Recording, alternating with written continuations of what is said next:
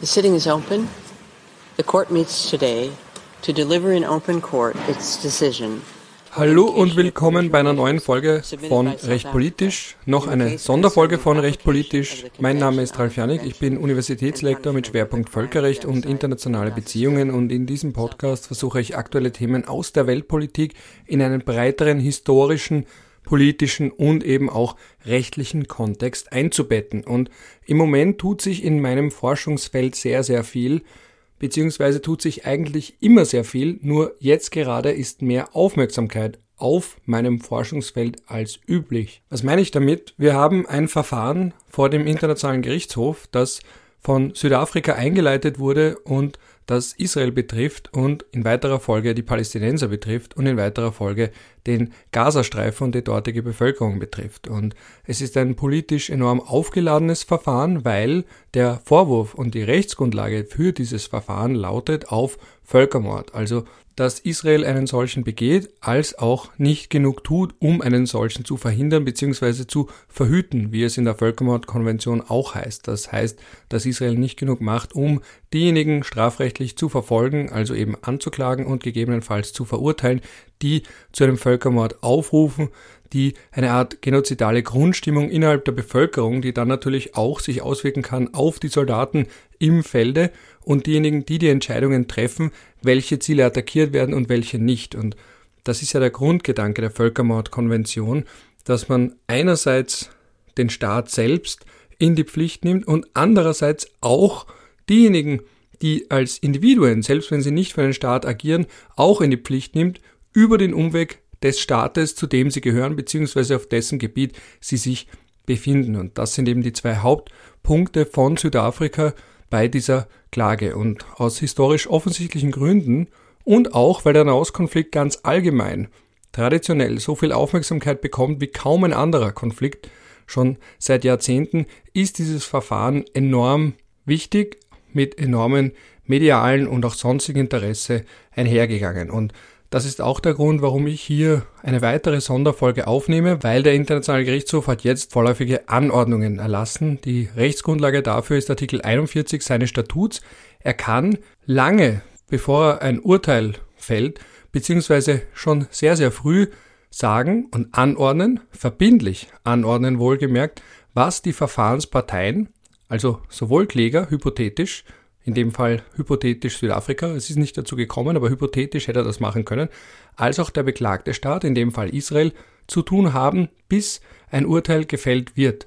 Warum kann er das tun? Das ist ganz offensichtlich, weil das Verfahren selbst nicht durch die Realität hinfällig werden soll. Also man kennt das ja auch aus dem innerstaatlichen Recht. Wenn sich zum Beispiel zwei Parteien streiten über einen Gegenstand, dann ist es logisch, dass der Gegenstand in der Zwischenzeit, bis wir ein endgültiges Urteil haben, nicht zerstört werden soll. Oder wenn wir jetzt denken an eine Verletzung von immateriellem Eigentumsrecht, also zum Beispiel das Bild von jemandem, wenn das verwendet wird gegen dessen Willen oder Musik von jemandem verwendet wird gegen dessen Willen, stellt man sich vor, von der AfD oder von der FPÖ und die nehmen sich ein Lied von irgendeinem Musiker, den sie toll finden und von dem sie wissen, dass auch die Bevölkerung ihn toll findet und der Musiker will das nicht. Bevor es da zu einem endgültigen Urteil kommt, soll er schon möglichst früh unterbinden können die Nutzung und in seinen Augen Zweckentfremdung seiner Musik. Und genauso kann man sich das auch auf internationaler Ebene vorstellen, dass der Internationale Gerichtshof sagt, bis wir ein finales Urteil fällen, wollen wir, dass der Streitgegenstand jedenfalls nicht untergeht und im vorliegenden Fall ist das ganz buchstäblich ein ganzes Volk, weil die Völkermordkonvention zielt ja darauf ab, dass hier ein ganzes Volk, in dem Fall die Palästinenser als Volk, als Nation, nicht untergehen darf. Also oft wird ja auch davon gesprochen, dass der Völkermord gerade deswegen so eine fundamentale Bedeutung im Völkerrecht hat, weil er die Grundbedingung für alle anderen Rechte ist. Zuerst muss ein Volk überleben, zuerst muss ein Volk leben, darf es auch nicht zerstört werden, vernichtet werden, weil darum geht's ja bei Völkermord, wie wir aus historischen und uns allen, gerade in Österreich, gerade in Deutschland, wohlbekannten Gründen wissen.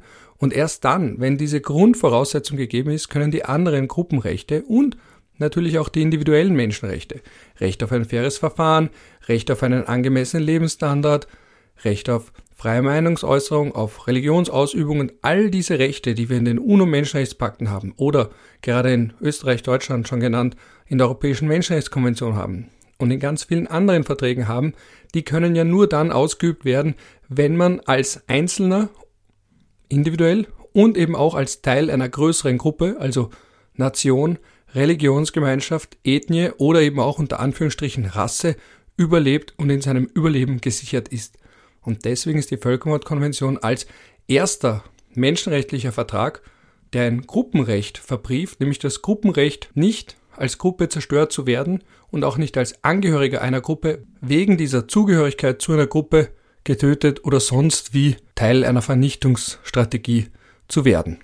Und dementsprechend hat der Internationale Gerichtshof angeordnet, dass Israel alle Möglichkeiten ausschöpfen muss, um die Begehung von allen Handlungen, die unter die Völkermordkonvention bzw. die Völkermorddefinition fallen, zu verhindern. Darunter eben auch die Tötung von Mitgliedern einer ethnischen, rassischen und Anführungsstrichen rassischen, religiösen oder nationalen Gruppe, also der Palästinenser, aber auch das Herbeiführen von ernsthaften körperlichen oder auch psychischen Schäden an diesen Mitgliedern und auch das Herbeiführen von Lebensbedingungen, die dazu geeignet sind, diese Gruppe teilweise oder ganz zu zerstören und dann auch noch jegliche Maßnahmen zu verhindern, die darauf abzielen, dass es zu keinen Geburten innerhalb dieser Gruppe kommt. Und dann hat er auch gesagt, dass diese Maßnahmen unmittelbar, also sogleich anzuwenden sind. Und dann hat er auch gesagt, dass Israel sogleich sicherstellen muss, dass seine Streitkräfte, also die Israeli Defense Forces, IDF, solche Handlungen nicht begehen. Als zweites hat der Internationale Gerichtshof angeordnet, dass Israel den Völkermord verhüten muss, beziehungsweise spezieller die direkte und öffentliche Anstachelung zum Völkermord entsprechend verhüten und strafrechtlich verfolgen muss. Dann hat der Internationale Gerichtshof angeordnet, dass Hilfsleistungen in den Gazastreifen gelassen werden müssen. Und zu vorletzt hat er auch noch gesagt, dass jegliche Beweismittel, die für dieses Verfahren notwendig sind, für die Untersuchungen, ob es Völkermordhandlungen gegeben hat, unerlässlich sind, entsprechend gesichert werden müssen. Und als letztes muss Israel auch noch an den Internationalen Gerichtshof Bericht erstatten, welche Maßnahmen es getroffen hat, beziehungsweise dass es diese Maßnahmen entsprechend umgesetzt hat. Und dafür hat es jetzt ein Monat lang Zeit. Interessant dabei ist, dass der Internationale Gerichtshof nicht angeordnet hat, dass die Kampfhandlungen zur Gänze einzustellen sind. Darüber wurde ja im Vorfeld spekuliert, ob er das überhaupt kann, vor allem weil ja die Hamas nicht Partei dieses Verfahrens ist, weil sie ja kein Staat ist. Sie kann gar nicht Partei dieses Verfahrens sein. Aber der Internationale Gerichtshof ist hier gar nicht so weit gegangen. Da ist ein bemerkenswerter Unterschied zum Verfahren der Ukraine gegen Russland. Aber das lässt sich daraus erklären, dass die Ukraine hier ja geklagt hat, weil Russland behauptet, dass es einen Völkermord gegeben habe, was schwachsinnig ist, und die Ukraine dann gesagt hat, dass Russland ja auf dieser Grundlage eines Fake-Völkermords den Krieg begonnen hat. Also mit anderen Worten, weil Russland den Krieg unter anderem damit begonnen hat zu behaupten, es hätte irgendeinen Völkermord gegeben, den Russland entsprechend verhindern muss und deswegen muss es einen Krieg führen, der selbst eigentlich ein Völkermord ist, da hat der Internationale Gerichtshof dann schon gesagt, Moment, es ist ganz, ganz klar, dieser Krieg muss gleich aufhören als vorläufige Anordnung. Russland angeordnet, dass alle Truppen abziehen müssen, die Kampfhandlungen einzustellen sind, weil es hier eben einen klaren Konnex gegeben hat zur Gewaltanwendung, zur völkerrechtswidrigen Gewaltanwendung von Russland. Einen solchen Konnex gibt es im Verfahren zwischen Südafrika und Israel eben nicht, weil Israel nicht sich in irgendeiner Form beruft auf den Vorwurf eines Völkermords. Es hat nicht gesagt, dass es hier einen Völkermord verhindern müsse an den Israelis durch die Hamas, sondern es hat sich darauf berufen, ein Recht auf Selbstverteidigung zu haben. So. Warum ist das alles so wichtig? Nicht nur, weil ich damit meinen Lebensunterhalt verdiene, beziehungsweise meine Lebenszeit fülle, sondern auch, weil das hier Weltpolitik ist, die in völkerrechtlichem Gewande daherkommt, beziehungsweise umgekehrt das Völkerrecht hier auch politisiert wird, aber gleichzeitig auch das Politische aus der Politik herausgenommen wird. Unter anderem sieht man das daran, dass die derzeitige Präsidentin die Richterin aus den USA ist. Das heißt, wir haben hier eine Stimme aus den USA, die nicht als Vertreterin der USA spricht. Kein Richter, keine Richterin ist Vertreter von seinem bzw. ihrem Staat. Sie ist Vertreterin des Gerichts und ordnet als diese an, dass Israel eben entsprechend mehr tun muss bzw. entsprechende Maßnahmen ergreifen muss, um Völkermord nicht selbst zu begehen und einen solchen zu verhindern bzw. zu verhüten. Und das ist eine enorme Wucht. Warum? Weil, man sieht es ja an der Klage von Südafrika schon von Anfang an, da werden einerseits Hoffnungen gesetzt in den Internationalen Gerichtshof als Weltgericht und andererseits wird hier wie in anderen Verfahren auch, wie zum Beispiel das der Ukraine gegen Russland, versucht, das Ganze auf eine objektive Ebene zu heben. Also wegzukommen von Israel-Bias und Anti-Israel-Bias und das ist doch nur die westliche Sicht und das ist doch nur die arabische Sicht oder das ist die Sicht des globalen Südens und so weiter und so fort, zu sagen, wir wollen hier am Ende des Tages ein Urteil haben und am Beginn des Tages, also jetzt schon, vorläufige Anordnungen haben, die objektiv getroffen werden, also von den Richtern und Richterinnen, die ihre Rechtstradition und das Völkerrecht repräsentieren, aber eben nicht ihre Staaten. Und jetzt Ton ab zu der meiner Meinung nach Schlüsselpassage aus dieser Verlesung. The court considers that there is urgency in the sense that there is a real and imminent risk that irreparable prejudice will be caused to the rights found by the court to be plausible before it gives its final decision. The court concludes on the basis of the aforementioned considerations that the conditions required by its statute for it to indicate provisional measures are met. It is therefore necessary, pending its final decision, for the court to indicate certain measures in order to protect the rights claimed by South Africa that the court has found to be plausible. The court recalls that it has the power under its statute when a request for provisional measures has been made to indicate measures that are in whole or in part other than those requested. In the present case, having considered the terms of the provisional measures requested by South Africa and the circumstances of the case, the court finds that the measures indicated need not be identical to those requested. The court considers that, with regard to the present situation, Israel must, in accordance with its obligations under the Genocide Convention, in relation to Palestinians in Gaza, take all measures within its power to prevent the commission of all acts within the scope of Article 2 of the Convention, in particular, A. Killing groups, members of the group, B. Causing serious bodily or mental harm to members of the group, C. Deliberately inflicting on the group conditions of life calculated to bring about its physical destruction in whole or in part, and D. Imposing measures intended to prevent births within the group. The Court recalls that these acts fall within the scope of Article 2 of the Convention when they are committed with the intent to destroy in whole or in part the group as such. The Court further considers that Israel must ensure with immediate effect that its military forces do not commit any of the aforementioned acts. The Court is also of the view that Israel must take measures within its power to prevent and punish the direct and public incitement to commit genocide in relation to the members of the Palestinian group in the Gaza Strip. The court further considers that Israel must take immediate and effective measures to enable the provision of urgently needed basic services and humanitarian assistance to address the adverse conditions of life faced by Palestinians in the Gaza Strip. Israel must also take effective measures to prevent the destruction and ensure the preservation of evidence related to allegations of acts within the scope of Article 2 and Article 3 of the Genocide Convention against members of the Palestinian group in the Gaza Strip. Regarding the provisional measure requested by South Africa that Israel must submit a report to the court on all measures taken to give effect to the order, the court recalls that it has the power reflected in Article 78 of the Rules of Court to request the parties to provide information on any matter connected with the implementation of any provisional measures it has indicated. In view of the specific provisional measures it has decided to in- indicate, the Court considers that Israel must submit a report to the Court on all measures taken to give effect to this order within one month as from the date of this order. The report so provided shall then be communicated to South Africa, which shall be given the opportunity to submit to the court its comments thereon.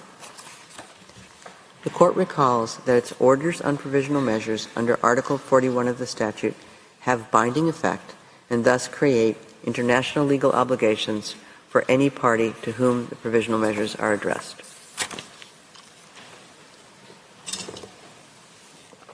The court reaffirms that the decision given in the present proceedings in no way prejudges the question of the jurisdiction of the court to deal with the merits of the case or any questions related to the admissibility of the application or to the merits themselves. It leaves unaffected the right of the governments of the Republic of South Africa and the State of Israel to submit arguments in respect of these questions. The order then states that the court deems it necessary to emphasize that all parties to the conflict in the Gaza Strip are bound by international humanitarian law. It is gravely concerned about the fate of the hostages abducted during the attack in Israel on 7 October 2023 and held since then by Hamas and other armed groups, and calls for their immediate and unconditional release. So, warum ist das Ganze jetzt so wichtig?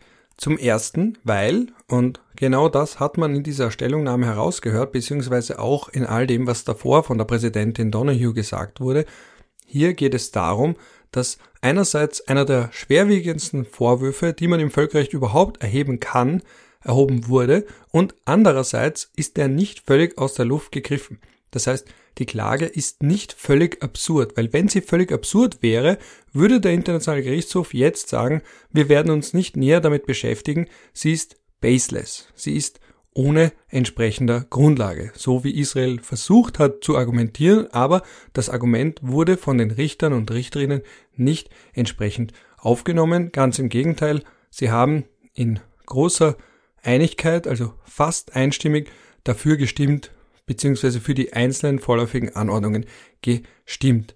Das ist mal ganz wichtig. Und was auch ganz, ganz wichtig ist, und das ist auch herausgekommen bei der öffentlichen Verlesung, ist, dass der Internationale Gerichtshof hier sich natürlich rein prozedural verhält, also nicht politisch, aber er dennoch, wenn er solche Anordnungen erlässt, sich beruft auf andere UN-Institutionen beziehungsweise Sprecher beziehungsweise Organwalter, weil er muss ja in irgendeiner Form wissen, was passiert dort und ist das, was faktisch passiert, schwerwiegend genug, um überhaupt vorläufige Maßnahmen zu erlassen und gleichzeitig muss er natürlich auch sich selbst die Frage beantworten, welche vorläufigen Maßnahmen er erlässt. Und da hat man jetzt einmal mehr, und da sind wir wieder weniger auf der völkerrechtlichen Ebene als auf der symbolischen Ebene, die Präsidentin des Gerichts, die eine US-amerikanische Richterin ist, die gleichzeitig verliest vor den Augen der Weltöffentlichkeit eine Zusammenfassung von mehreren Stellungnahmen von UN-Institutionen und gleichzeitig auch, und da sind wir wiederum bei der dunklen Seite dieses Falles, Stellungnahmen, nämlich konkret drei, von israelischen Regierungsvertretern, die darauf hindeuten, dass hier zumindest prima facie, also auf den ersten Blick, man nicht sagen kann, dass auf jeden Fall kein Völkermord begangen wird. Also dass man nicht sagen kann, das ist völliger Schwachsinn, das ist eine reine Politisierung und so weiter und so fort oder eine Inflationierung des Völkermordbegriffs. Und das ist so gesehen ein erster juristischer Teilerfolg für Südafrika. Die erste Hürde ist genommen. Es ist jedenfalls klar, dass die Klage nicht völlig aus der Luft gegriffen ist. Es ist aber gleichzeitig auch nicht klar, ob Israel wirklich einen solchen begangen hat oder ob es nur unter Anführungsstrichen zu wenig getan hat, um einen solchen zu verhindern, beziehungsweise wiederum Anführungsstriche nur zu wenig getan hat, um zu verhindern, dass einzelne Personen, Journalisten, irgendwelche Oppositionspolitiker oder eben auch andere Politiker zumindest zu einem solchen aufrufen. Dazu ist noch nichts gesagt worden, dazu soll auch noch nichts gesagt werden, weil dafür braucht der Internationale Gerichtshof Zeit und er nimmt sich auch diese Zeit. Diese Hürde, die jetzt genommen wurde, ist die erste und die früheste. Das kann der Internationale Gerichtshof innerhalb weniger Tage oder Wochen machen, macht er üblicherweise auch. Das ist auch ein Grund, warum diese vorläufigen Anordnungen so unter Anführungsstrichen beliebt geworden sind mittlerweile. Man hat sie schnell und man hat ein weiteres Mittel, um Druck auszuüben, nicht nur auf Israel selbst, sondern auch auf Unterstützer von Israel, allen voran die USA, aber auch andere westliche Länder, ich denke hier zum Beispiel an Deutschland, das schon angekündigt hat, dass es hier als Nebenintervenient auftreten wird, also dass es auch seine Rechtsauffassung zur Völkermordkonvention entsprechend hier kommunizieren wird. Umgekehrt haben auch viele Staaten aus dem sogenannten globalen Süden schon bekundet ihre Absicht, dass sie auch als Nebenintervenienten in diesem Verfahren auftreten werden. Also es wird auf jeden Fall politisiert, das liegt nun mal in der Natur der Sache. Aber erster Achtungserfolg, wenn man es so will, für Südafrika. Der Fall wurde nicht gleich von der Liste genommen, er wurde nicht als völlig grundlagenlos, substanzfrei wahrgenommen und entsprechend von der Liste der Fälle des Internationalen Gerichtshofs gestrichen. Gleichzeitig muss man dabei aber auch bedenken, dass Israel auch wiederum für sich beansprucht, eine Art Erfolg errungen zu haben. Warum? Eben weil der Internationale Gerichtshof nicht angeordnet hat, eine Waffenruhe.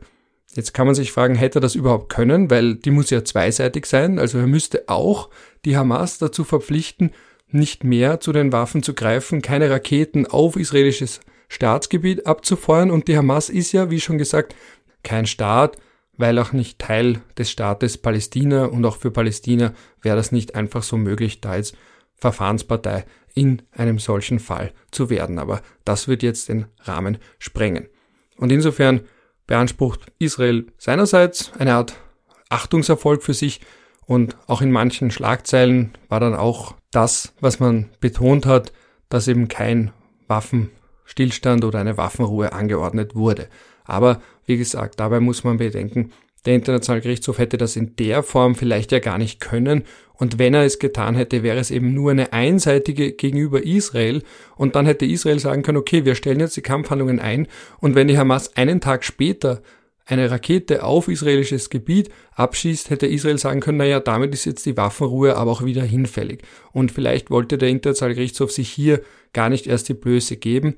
Oder eben, vielleicht hat er auch gewusst, dass eine einseitige Waffenruhe ja nichts bringt, wenn eine andere Partei gar nicht zu einer solchen verpflichtet werden kann, wenn man jetzt rein dogmatisch auf das schaut. Ja, und Zyniker werden jetzt sagen, das bringt ja alles nichts und Völkerrecht interessiert sowieso keinen, beziehungsweise jedenfalls nicht die Staaten, auf die es ankommt, im vorliegenden Fall natürlich vor allem Israel, aber auch die USA. Ganz so einfach ist es aber nicht. Natürlich steigt der Druck auf Israel so oder so.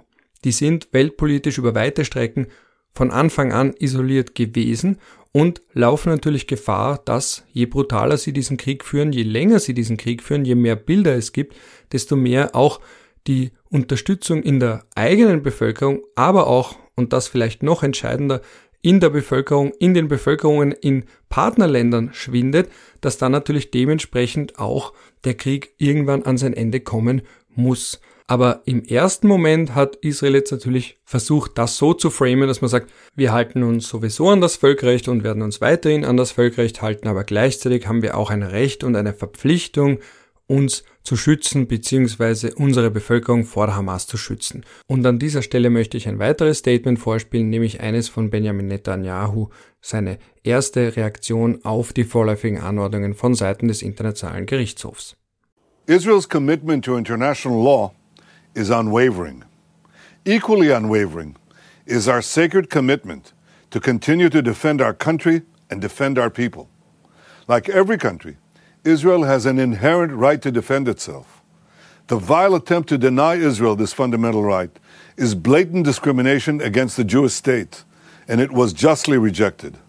The charge of genocide leveled against Israel is not only false, it's outrageous, and decent people everywhere should reject it. Natürlich sagt Netanyahu das. Er muss das ja fast schon sagen, weil kein Staat, selbst der brutalste Staat, sagt, dass er das Völkerrecht verletzt. Kein Staat sagt, dass er auf die Genfer Konventionen und die beiden Zusatzprotokolle beziehungsweise das humanitäre Völkerrecht, also das Recht bewaffneter Konflikte, einen F-Word gibt. Das machen Staaten nicht. Sie sagen immer, dass sie das Völkerrecht einhalten, egal wie sie handeln.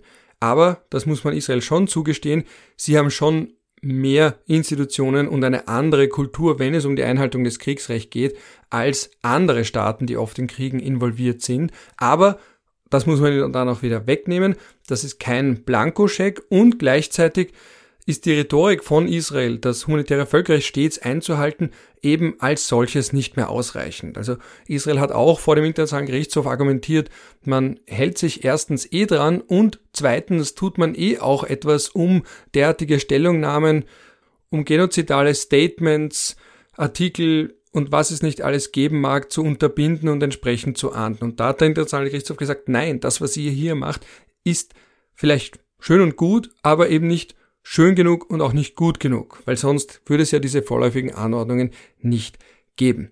Gut, beziehungsweise schlecht. So viel zu Israel selbst. Was man auch noch dazu sagen muss, ist, dass natürlich abgesehen vom innenpolitischen Druck auch der Druck innenpolitisch und auch außenpolitisch in anderen Ländern beziehungsweise von anderen Ländern steigen kann. Und da ist natürlich ganz, ganz entscheidend, was in den USA passiert. Vielleicht hat der eine oder andere, die eine oder andere von euch gehört, die wirklich gute Ezra Klein Folge mit Tom Friedman. Das ist einer der ganz, ganz großen Namen in der US-Journalismus-Szene, der auch sich seit langem und intensiv mit dem Nahostkonflikt und allgemein mit der arabischen Welt und auch Israel beschäftigt hat. Und der hat, und das fand ich ganz, ganz interessant, diese Passage da jetzt auch gesagt, es könnte sein, dass Joe Biden der letzte pro-israelische demokratische Präsident ist, weil es gibt unterschiedliche Generationen von US-Amerikanern, die unterschiedlich, allein aufgrund ihres Alters, aufgewachsen sind mit dem Nahostkonflikt und mit Israel. Je älter man ist, desto eher hat man auch mitbekommen, die fundamentale Bedrohung für Israel, die ausgegangen ist von den arabischen Nachbarstaaten.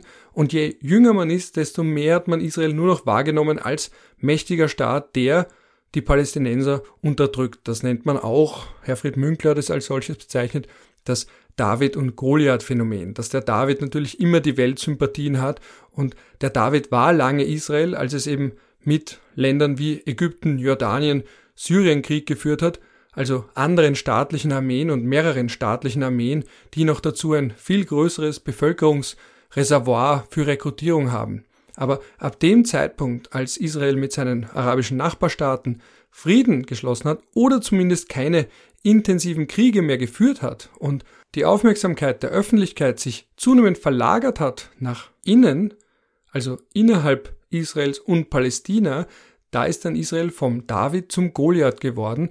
Und je jünger man ist, vor allem auch in den USA als Democrat, umso eher wird man dann Israel kritisch eingestellt sein gegenüber oder vielleicht sogar ablehnend eingestellt sein gegenüber. Und das erklärt eben auch nach Friedman, warum es sein kann, dass Joe Biden der letzte aufgrund seines fortgeschrittenen Alters und biografisch bedingt der letzte pro-israelische und so pro-israelische Präsident ist, den wir vielleicht für immer sehen werden. Und da möchte ich noch ganz kurz was hinzufügen, weil es mir gerade ad hoc einfällt.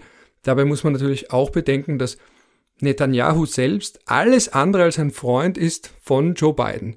Der hat damals schon Obama typiert und Biden als damaliger Vizepräsident mittypiert, als er eben vorm US Congress gesprochen hat, ohne mit Obama zu sprechen, also ihn sozusagen umschifft hat und gezeigt hat, ich arbeite zur Not mit den Republicans zusammen, ich brauche dich nicht. Und der hat immer wieder, sagt man, Katz und Maus mit ihm gespielt und macht das auch jetzt mit Biden, weil Biden sagt immer, ja, Israel muss sich ans Völkerrecht halten, wir stellen Bedingungen und wir wollen, dass ihr das auf jeden Fall tut. Und wenn Netanyahu es trotzdem nicht tut und nur sagt, ja, ja, ich gelobe, dass ich das mache, aber in der, Fa in der Praxis es nicht dazu kommt, dass man da sagt, die USA hätten ja einen Hebel mit Waffenlieferungen und mit anderer Form der Unterstützung, aber warum betätigen sie ihn denn nicht? Und da steigt jetzt mit diesen vorläufigen Anordnungen noch einmal der Druck. Um wie viel er steigt, weiß ich nicht. Um wie viel er langfristig steigen wird, weiß ich auch nicht. Aber was ich bemerke, ist, dass der auch medial geäußerte Druck auf die Biden Administration jetzt einmal mehr nochmal hörbar geworden ist, sichtbar geworden ist und vielleicht auch höher geworden ist. Und da möchte ich jetzt vorspielen zwei Stellungnahmen von John Kirby vom Nationalen Sicherheitsrat der USA. Die erste Stellungnahme ist die, als das Verfahren überhaupt erst begonnen hat, wo er gesagt hat, dass es sowieso vollkommen basisfrei, also baseless, ganz schlechte Übersetzung von baseless. Und dann später, jetzt eben mit den vorläufigen Anordnungen, muss er seine Sprache schon ein wenig verändern, aber gewiss noch nicht in eine Richtung, das hört man auch heraus. Das werde ich dann im zweiten Statement nochmal kurz einleiten, dass jetzt die USA ihren Kurs komplett ändern würden oder auch nur ein bisschen ändern würden. Aber jetzt einmal Ton ab für die erste Stellungnahme von John Kirby, Kommunikationsdirektor vom National Security Council, also vom Nationalen Sicherheitsrat der USA, die er abgegeben hat, unmittelbar nachdem Südafrika seine Klage gegen Israel beim Internationalen Gerichtshof eingereicht hat. South Africa's filed this 84-page lawsuit against Israel, accusing them of genocide. Israel says that this is blood libel. Does Washington agree? And where does this put Washington and Pretoria We find this uh, submission meritless, counterproductive, and uh, completely without any basis in fact whatsoever. Ja, und wie gesagt, und man kann es nicht genug bekräftigen, diese Art von Argument, diese Pauschalzurückweisungen, die funktionieren jetzt nicht mehr, weil der Internationalgerichtshof eben nicht gesagt hat, dass das alles ohne irgendeine Grundlage ist und dementsprechend von unserer Liste von anhängigen Fällen zu streichen ist, sondern er hat gesagt, zumindest auf den ersten Blick ist es im vorliegenden Fall möglich, dass die Völkermordkonvention verletzt wird. Wie wird sich erst weisen, ja überhaupt, ob es eine Verletzung gibt, wird sich erst weisen. Wie gesagt, in der Phase der vorläufigen Anordnung wird das endgültige Urteil und soll es auch nicht vorweggenommen werden. Jetzt möchte ich als zweites noch vorspielen ein weiteres Statement von John Kirby, das allein aufgrund der jüngsten Entwicklungen schon etwas zurückhaltender sein müsste, aber meiner Meinung nach noch nicht so zurückhaltend ist, wie man es erwarten darf. The fact of the matter is that ICJ has not dismissed the allegations against Israel with, with respect to genocide. They do believe that those allegations warrant further investigation and deliberation. So, do you stand by the words that you used earlier this month to characterize those allegations that they are meritless, counterproductive, and completely without any basis in fact whatsoever? Yes, ma'am. And what are you basing that off of if the UN's top court believes that there is a plausible risk of genocide. They're specifically directing Israel to prevent and punish the direct and public incitement to commit genocide. We have no indication that that's, that, that that's going on, Sabrina. It, it, we just have no indication that they are deliberately trying to exterminate the people of Gaza. Well, the ICJ specifically cited inflammatory statements that were made by Israel's defense minister referring to human Gazans as human animals. The president of Israel saying the entire population of Gaza is responsible do not see that as risking incitement? Comments like that are certainly uh, also counterproductive um, and unhelpful. Uh, no question about that. But we haven't seen indications that the Israeli Defense Forces are getting up out of the rack every day, putting their boots on the floor, and saying that they're designed, their whole effort is to go exterminate the Palestinian people. They're trying to eliminate the threat that Hamas poses. I want to be very clear, and I know I've said this a million times, and y'all are probably sick of me following up on this, but that doesn't mean that we excuse any single innocent life lost. The right number of civilian casualties is zero, but there's no indication that we've seen that validates a, a, claim of genocidal intent or action by the Israeli Defense Forces. Ja, das ist ein klassischer Fall von politischer Antwort auf eine eigentlich zumindest teilweise rechtliche Frage, weil es geht nicht darum, ob jetzt jeder israelische Soldat oder die israelische Armee als Ganzes einen genozidalen Vorsatz hat. Das ist einer von vielen möglichen Vorwürfen. Es wäre auch, wenn man ihn jetzt juristisch ernsthaft in Betracht zieht, der schwierigste und wahrscheinlich auch absurdeste aller Vorwürfe. Aber darum geht's nicht. Es geht darum, ob die Völkermordkonvention auf die eine oder andere Art verletzt wird. Und das kann im geringsten sein, dass eben, wenn irgendein depperter rechtsextremer Blogger da was schreibt von wegen Völkermord und Vertreibung der Palästinenser oder irgendjemand in irgendeinem Leserbrief, der gedruckt wird, das sagt und so weiter, dass es dann nicht entsprechende Verfahren gibt, dass es da nicht entsprechende Anklagen von Seiten der Staatsanwaltschaft gibt. Das kann auch eine Verletzung der Völkermordkonvention sein. Und in diesem Zusammenhang möchte ich ganz kurz darauf verweisen, dass die Anordnung des Internationalen Gerichtshofs, dass Israel alles in seiner Macht Stehende tun muss, um Völkermord zu verhüten und die öffentliche Anstiftung zum Völkermord auch strafrechtlich zu ahnden, mit 16 zu einer Stimme angenommen wurde. Und die eine Gegenstimme war nicht der israelische Ad-Hoc-Richter, der eben bestellt werden konnte, weil weder Südafrika noch Israel einen Richter dort sitzen haben. Der hat dafür auch gestimmt. Da sieht man eben, dass der eben Ad-Hoc-Richter Barak kein Handlanger der Regierung ist. Und deswegen wurde er auch gewählt. Wenn man da jemanden genommen hätte wie Alan Dershowitz, das hätte keiner wie auch immer ernst genommen. Wenn da ein Richter Barak sitzt, der auch innerhalb Israels höchstes Ansehen genießt und eben kein Loyalist von Netanyahu ist. Das sieht man jetzt eben auch daran, dass er hier für die Anordnung gestimmt hat, weil der selbst natürlich auch ein Interesse daran hat, dass diese wahnsinnigen Rechtsextremen sich da nicht einfach so rhetorisch ausbreiten können, ohne dass der Gerichts- und Strafverfolgungsbehördenapparat dem irgendwas entgegensetzen würde. Die einzige Richterin übrigens, die hier dagegen gestimmt hat, war Richterin Sebutinde, also eine Gegenstimme aus Uganda. Darauf werde ich ganz am Ende nochmal kurz zu sprechen kommen. An der Stelle möchte ich nur einmal mehr betonen, dass bei der Stellungnahme von John Kirby, also im Namen der USA gesprochen, es eben nicht nur darum geht, ob Israel jetzt vollumfänglich einen Völkermord an den Palästinensern begehen möchte, durch Anordnungen von höchster Ebene, also eben durch den Verteidigungsminister oder den Premierminister oder überhaupt alle. Darum geht es eben nicht, beziehungsweise auf jeden Fall nicht primär, sekundär oder tertiär. Es geht ganz allgemein darum, ob Israel die Völkermordkonvention verletzt und dann geht es damit einhergehend darum, wie es das tut. Aber nur weil es die eine schwerwiegendste Verletzung, eben der direkte durch Israel begangene Völkermord, nur weil der hier mit ziemlicher Sicherheit nicht vorliegt, beziehungsweise eben nur ganz, ganz schwer zu beweisen wäre, heißt das nicht, dass es nicht auch andere Verletzungen der Völkermordkonvention geben kann, auch wenn die Stellungnahme von John Kirby darauf nicht entsprechend eingegangen ist.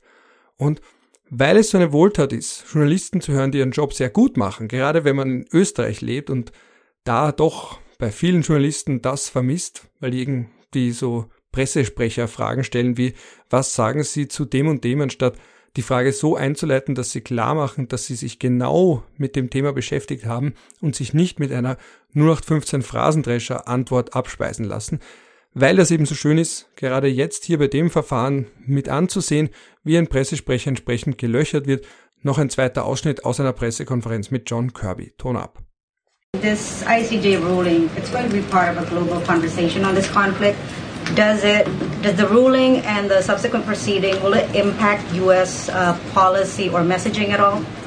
Policy or messaging on, on, on what? In Gaza. I mean, I know that you've stated, or the statement has said that, you know, this goes in line with what you've been saying. Yeah. But going forward, do you believe that it will change you, will sway the president It, it, it's hard. It, it's hard to see that. I mean, uh, I think we'll have to watch. This, this is obviously just a, a, provisional order by the court. We'll have to watch how the process plays out. But it's difficult to see that uh, it, alone is going to change the approach. As I said, the president believes the approach we have been taking has been getting results, and we're going to keep at that.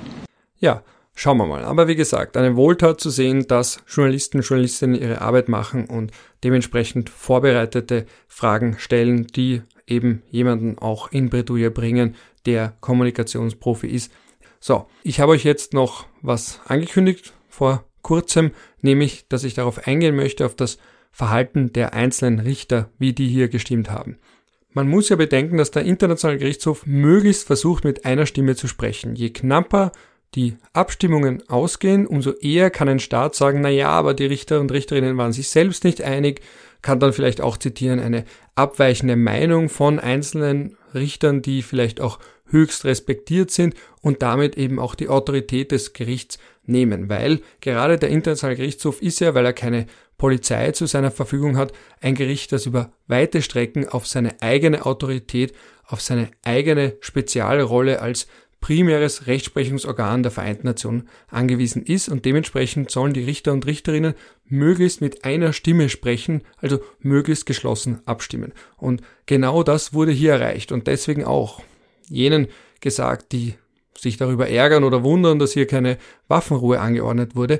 Man muss hier auch einen völkerrechtlichen Minimalkonsens unter den Richtern und Richterinnen herstellen, damit man eben auf so einer Basis dafür dann möglichst viele Stimmen hat, die für die Verabschiedung solcher einseitigen Maßnahmen, vorläufigen Maßnahmen gestimmt haben. Und sie haben bei fast allen mit 15 zu 2 gestimmt, also eben Ad-Hoc-Richter Barak, der von Israel entsandt wurde, hat dagegen gestimmt und zwei wurden überhaupt nur mit einer Gegenstimme angenommen und diese Gegenstimme war eben nicht Ad-Hoc-Richter Barak aus Israel, sondern die Richterin aus Uganda. Sie hat nämlich neben der bereits genannten dann auch noch dagegen gestimmt, gegen die Auflage in Richtung Israel unmittelbar effektive Maßnahmen zu treffen, damit Hilfslieferungen in den Gazastreifen kommen können. Da hat nämlich nicht einmal Ad-Hoc-Richter Barak dagegen gestimmt. So wie er eben auch nicht dagegen gestimmt hat, gegen die Anordnung entsprechend möglichst viel zu tun, um die Aufstachelung, die öffentliche Anstiftung zum Völkermord strafrechtlich zu ahnden, auch wenn man das nicht einmal als Regierungsmitglied, sondern eben als privater Blogger, Hetzer oder was auch immer tut. Jetzt zu dieser Richterin, weniger zu ihr als Person, nur ganz kurz etwas zu ihrer Person, aber noch viel mehr zu Uganda. Zwei, drei Dinge. Bei ihr ist interessant, man hat ihr dann vorgeworfen, dass sie eben ein Christian Zionist wäre, also dass sie Teil der religiösen Bewegung ist, die daran glaubt, dass Israel bestehen muss, damit der Heiland kommt.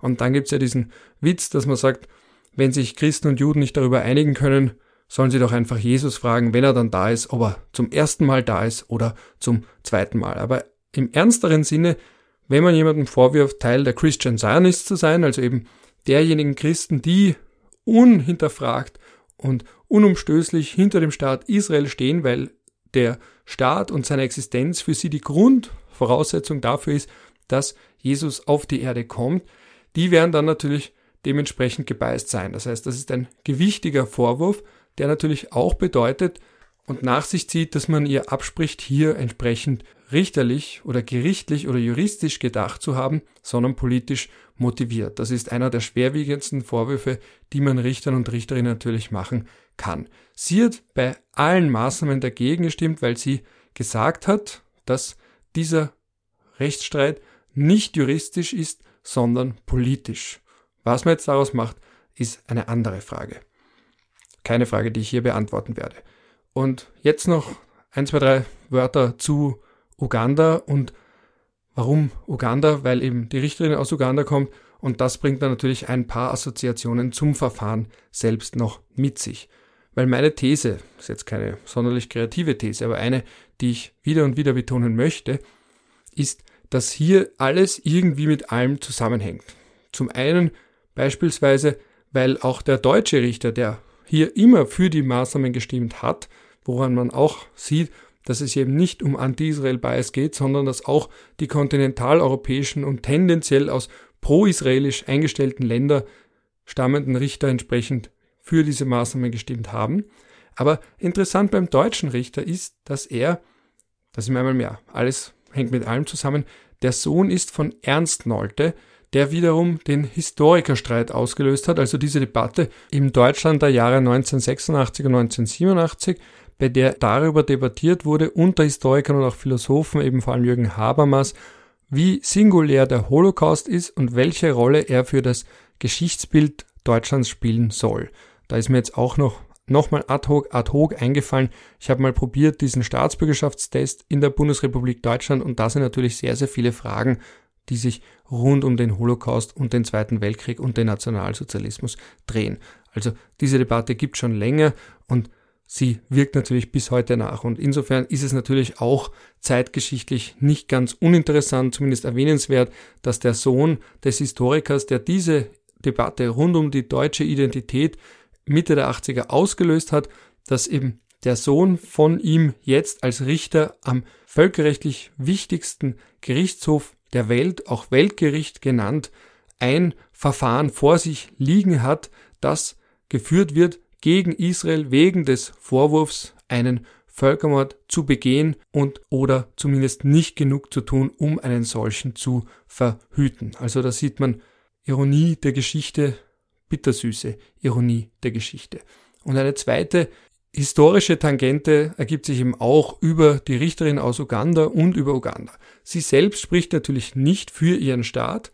Die Regierung von Uganda hat sich schon von ihr distanziert. Man kann aber auch sagen, warum muss die Regierung das überhaupt tun?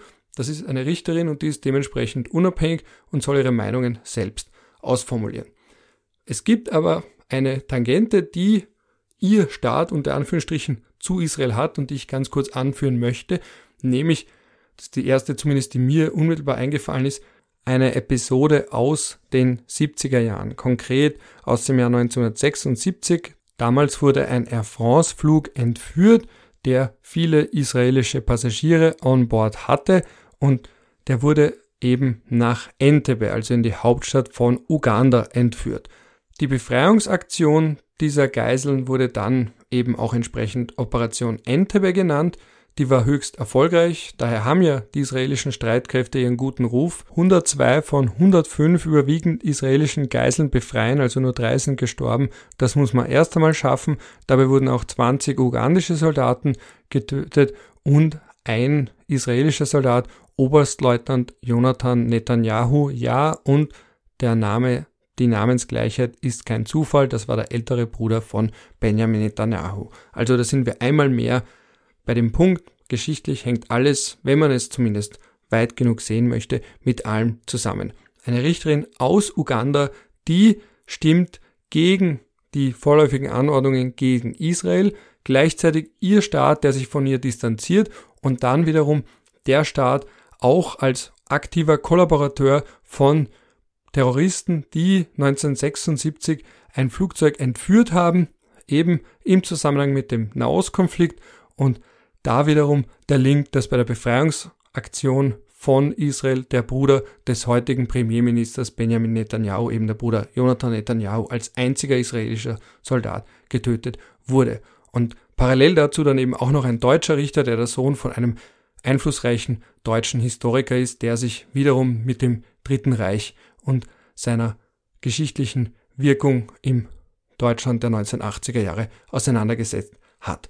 Und jetzt möchte ich noch als letztes vorspielen ein Interview, einen Ausschnitt aus einem Interview mit Idi Amin, der damalige Staatschef, der Big Man in Uganda, der eben entsprechend zur Verfügung gestellt hat, Entebbe als Anflugeort für die Terroristen, konkret die Volksfront zur Befreiung Palästinas und die aus Deutschland stammenden revolutionären Zellen. Einer von denen hieß übrigens Wilfried Böse, was ich ganz, ganz absurd finde. Ein Terrorist, der auch noch den Namen Böse hat. Aber gut, beziehungsweise schlecht.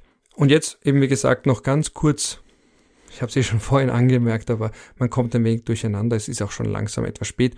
Dieser Ausschnitt diese Zitate von Idi Amin, der, das muss man auch klarstellen, ein absoluter Antisemit war, ursprünglich noch eine nahe Beziehung zu Israel hatte, wurde auch in Israel militärisch teilweise ausgebildet, hat dann aber später komplett umgeschwenkt und eben mehrfach Dinge gesagt, wie dass die ganzen USA von Juden kontrolliert werden und dergleichen. Und klar gegen Israel, wo es sich angeboten hat, Stellung bezogen hat.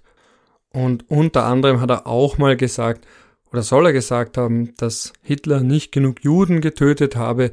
Und ich habe eine Stelle gefunden auf YouTube, wo er darauf angesprochen wird. Und seine Reaktion auf diese Frage spricht meiner Meinung nach viele, viele dunkle Bände. Is it true that you said Hitler didn't kill enough Jews during the war?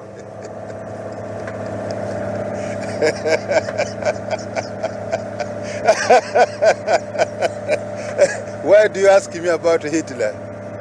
The Hitler's problem is now past tense.